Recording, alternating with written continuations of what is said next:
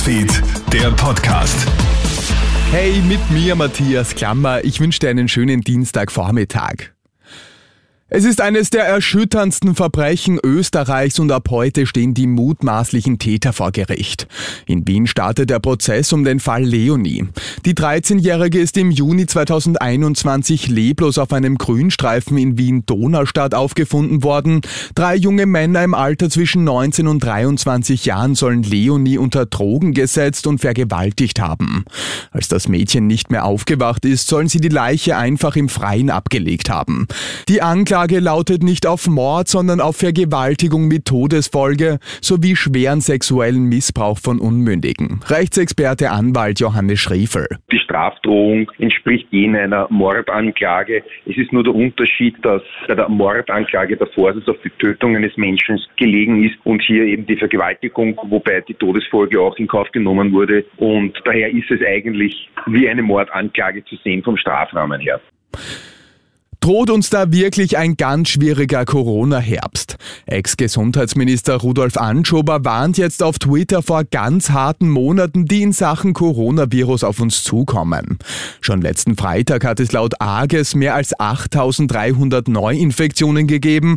Das sind um rund 3000 mehr als in der Woche davor. Und der Anstieg dürfte wohl noch weit größer ausfallen, denn laut Experten dürfte es eine enorm hohe Dunkelziffer geben. Immerhin wird in Österreich im Vergleich zu den vergangenen beiden Jahren derzeit kaum getestet. Virologe Norbert Nowotny. Es steigen halt leider auch bereits wieder die Zahlen der aufgrund einer Corona-Infektion Hospitalisierten. Und wenn das Ganze jetzt schon Ende September beginnt, dann kann man sich vorstellen, dass das im Spätherbst und Winter deutlich mehr steigen wird. Der Schock im Bezirk Steierland in Oberösterreich sitzt nach wie vor tief. Jener 34-Jährige, der am Wochenende in einer Wohnung in Ternberg eine Escort-Dame getötet haben soll, sitzt nun in Untersuchungshaft. Der Mann hat ja die Frau übers Internet zu sich in seine Wohnung bestellt.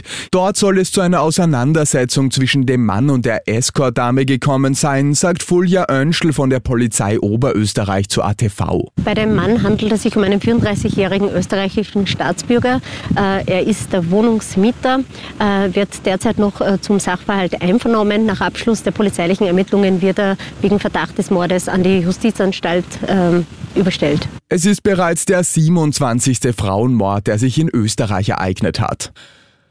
Russlands Präsident Wladimir Putin hat gestern dem ehemaligen US-Geheimdienstmitarbeiter Edward Snowden die russische Staatsbürgerschaft verliehen.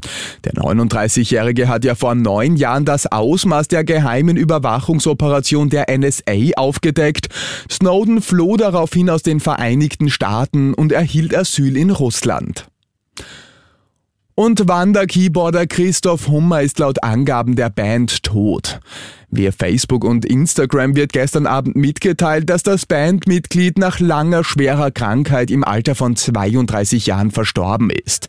In dem Post heißt es, unsere Gedanken und unser Mitgefühl sind bei seiner Familie, Christians Musik, seine Liebe und sein Humor bleiben immer in unseren Herzen. Die ganze Story habe ich dir auch online auf KroneHit.at gestellt. Und das war's schon wieder mit den wichtigsten Infos bis jetzt. Den nächsten Podcast und das nächste Update gibt's dann wieder am Abend. Schönen Tag dir. Krone Hits, Newsfeed, der Podcast.